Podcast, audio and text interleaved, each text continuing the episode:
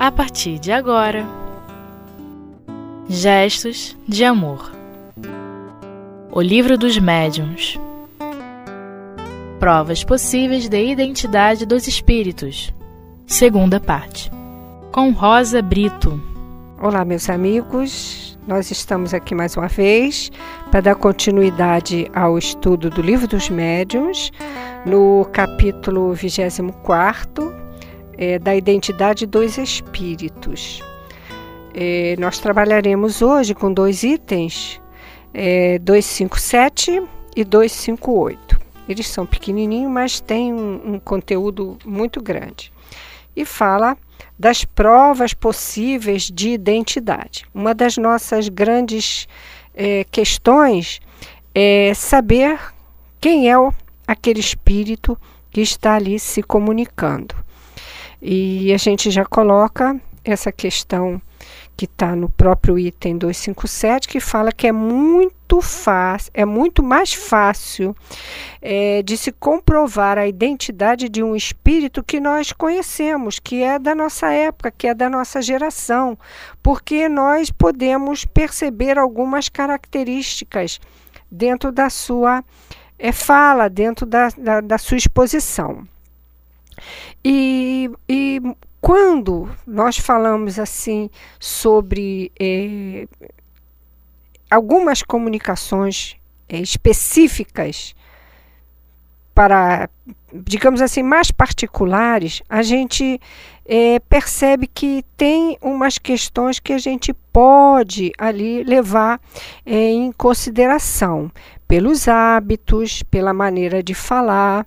Muitas vezes a gente é, percebe que é, identificamos na fala coisas que são muito íntimas, muito particulares e que a gente pode assim, ficar mais tranquilo para comprovar aquela comunicação.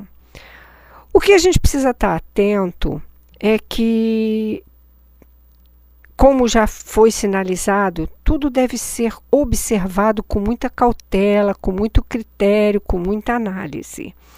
Não é logo na primeira comunicação que a gente deve ir ali é, entregando toda a nossa confiança. Isso deve ser fruto de, de, de várias experiências, várias vezes que o Espírito é, trouxer ali aquela mensagem, se, se for realmente a, aquele Espírito que a gente está achando que seja, ele irá realmente dar essa certeza para nós porque pode acontecer de vir muitas fraudes, de acontecer é, de espíritos se utilizarem de nomes, de nomes até com que se tem muito respeito e não serem fiéis àquele comportamento, né? E não há necessidade da gente ficar questionando ao espírito sobre a sua identidade, porque ele mesmo irá dizer de, de, de si mesmo, falar sobre si mesmo, mostrar realmente, dar aquelas, como a gente gosta de dizer, né? Dar aquelas dicas, aquelas deixas de quem realmente ele é, sem a gente ficar querendo questionar é, se ele é tal ou tal espírito, que, que dê provas, que dê demonstrações. Porque nós sabemos que por ser, é, por nós sermos espíritos ainda é, imperfeitos, temos os nossos milindres, temos as nossas é, suscetibilidades, e não é pelo fato de estarmos desencarnados que vamos deixar de ser assim. A gente continua ainda na espiritualidade tendo todas essas fraquezas, essas fragilidades. Então, os espíritos podem é, não se sentirem muito aceitos, muito. É, à vontade quando a gente começa a questionar, como a gente começa a fazer exigências sobre a sua identidade. Então, uma, uma das questões que no, nos vem assim a, a, a ideia agora para a gente poder pensar é que, como já foi até estudado no item 256, é que com relação aos espíritos contemporâneos, a gente tem essa facilidade, mas com relação aos espíritos bem mais antigos, isso fica mais difícil, porque à medida que os espíritos vão se melhorando, vão se purificando, naturalmente a personalidade deles também vai mudando. Até a maneira até deles falarem.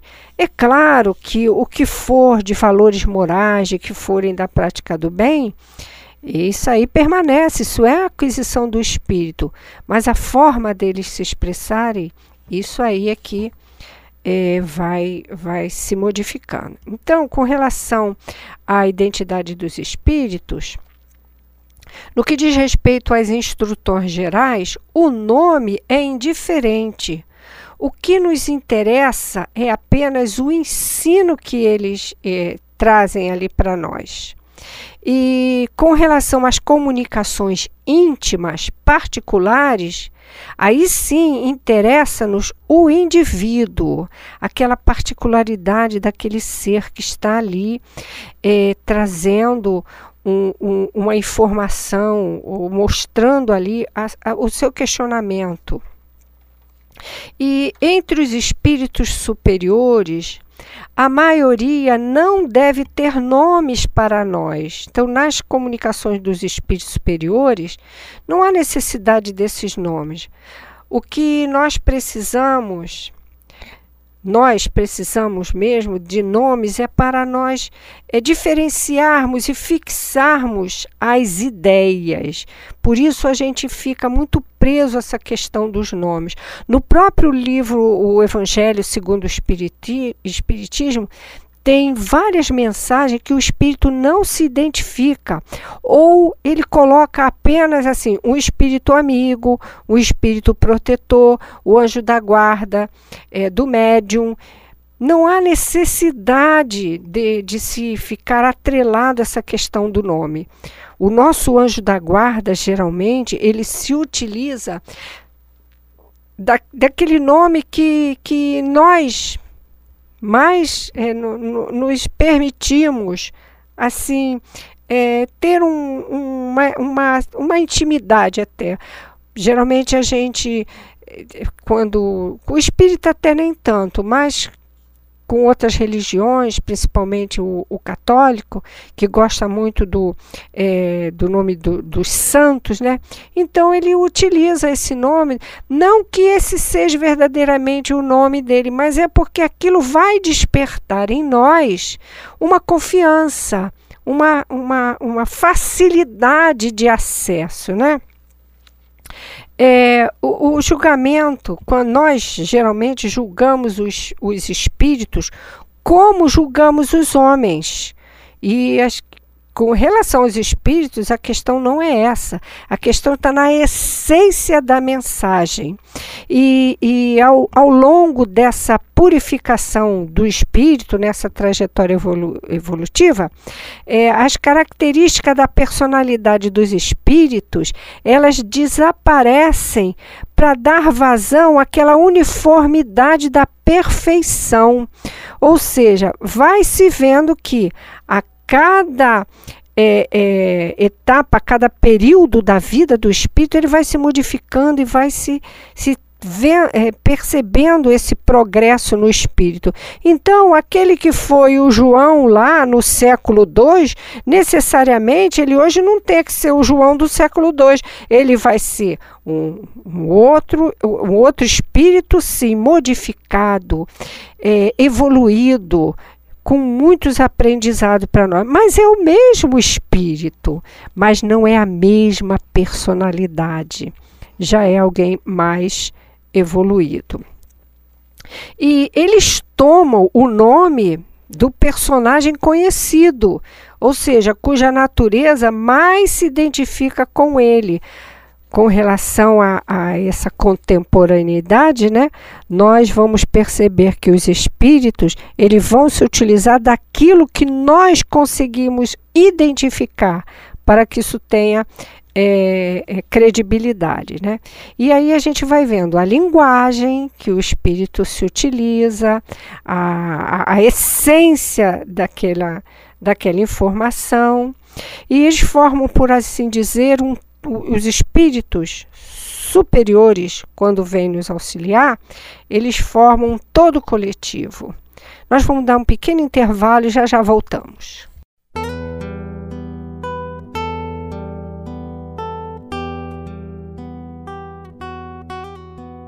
Gestos de Amor O Livro dos Médiuns Retomando aqui o nosso pensamento, então, é, os espíritos mais elevados, eles formam, por assim dizer, um todo coletivo, mas eles conservam a sua individualidade. O que quer dizer isso para nós?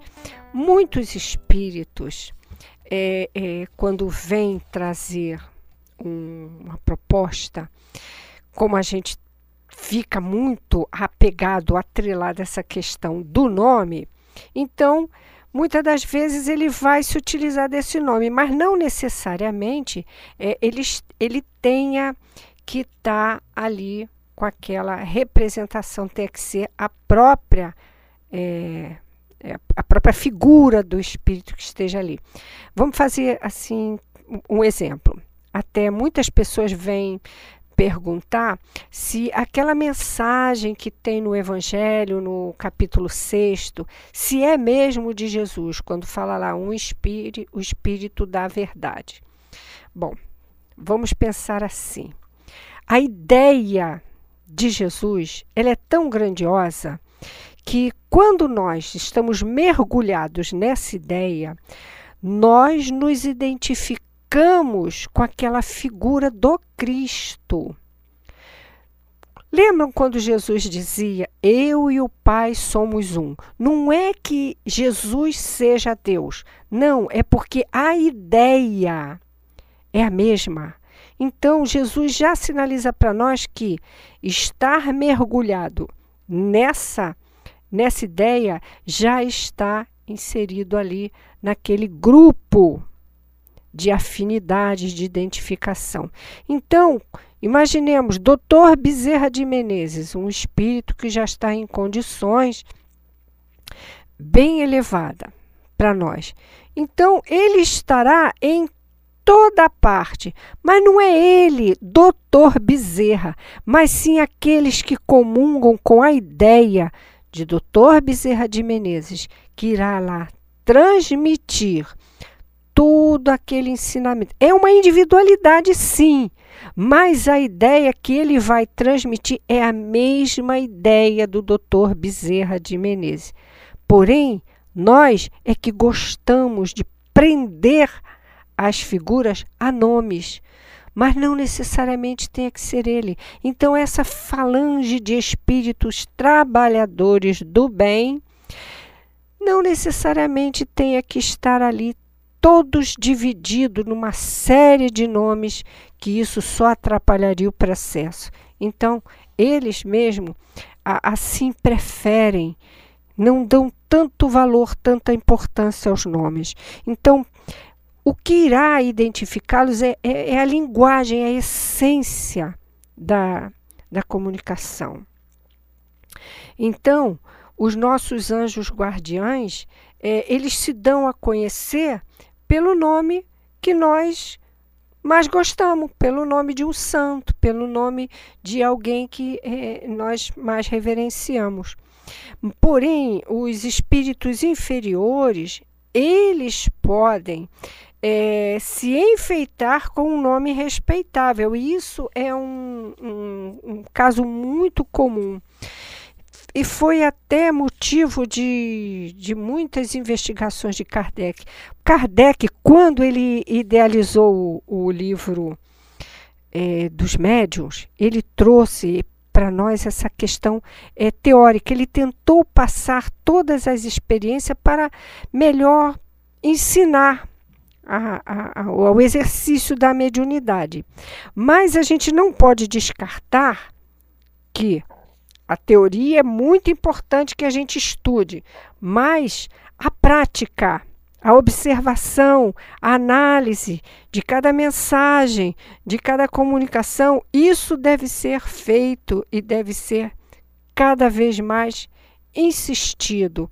Então, nós espírita, nós médiums, temos que estar muito ciente desse, desse processo de observação que se inicia precisamente primeiro com os estudos da teoria, claro. Então a gente precisa estar tá, é, consciente da escala espírita, a gente tem que conhecer muito bem a escala espírita, pelo menos ter uma ideia da diferença é, é, daqueles daquelas fases que o espírito vai atravessando, da primeira ordem, da segunda ordem, da terceira ordem, conhecer, porque eles trazem uma linguagem para cada um de nós, né?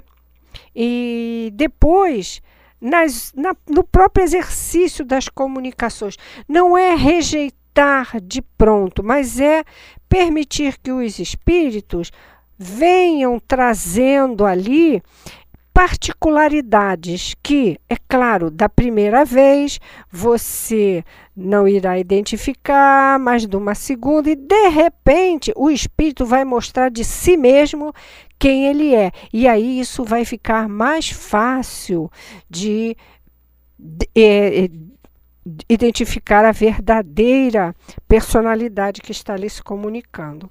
E, e nós trazemos aqui alguns exemplos que foram trazidos de fidelidade na, nas comunicações do, dos espíritos, né, na, da escrita.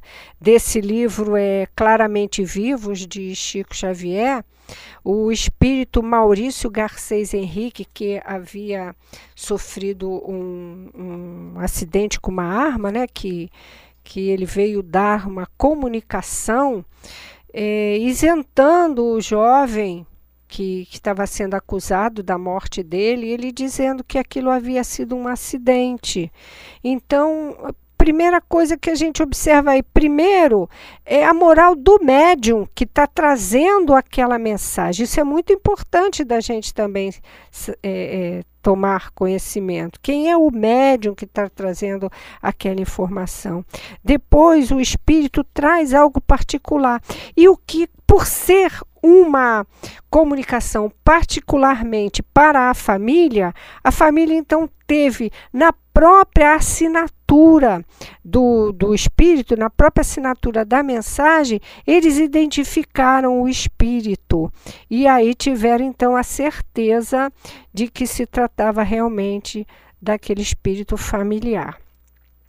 E com relação também é, ao que está na própria é, Revista Espírita de 1859, especificamente na, na, em setembro de 1859, que fala sobre o procedimento para afastar os maus espíritos, ali vem trazendo para nós toda uma orientação, até que deu origem à, formação desse nosso livro dos médios. Né? É, e tem uma, uma mensagem lá que é atribuída a Jesus. E, e, de repente ela vem falando, vem falando, e, e num dado momento ele traz um, um comando de ordem para Kardec. E aí Kardec já sinaliza que tem alguma coisa estranha ali naquela mensagem, porque os espíritos superiores, os espíritos dessa, dessa classe, eles não ordenam não tem essa, essa postura de, de fazer com que as criaturas se subjuguem às, às suas determinações. Mas aí, vamos trazer aqui para nós o que a gente gosta de, muitas das vezes, encontrar uma, uma fórmula mágica, né? uma receitinha para a gente poder diferenciar o, os espíritos. Aí eu achei na internet que eles chamam de uma verdadeira receita de bolo para essas questões. E eu achei muito bacana trazer para nós. Olha, combine estudo persistente, análise criteriosa e misture com observação à vontade. Passe tudo pela peneira do bom senso e deixe descansar com muita perseverança. Cubra tudo com muita humildade e saboreie com moderação. Maravilhoso para nós. Então é isso, meus irmãos. Estudar. Não podemos fugir desse foco. Partir para a prática. E aí a gente conseguirá vencer isso aí. Graças a Deus.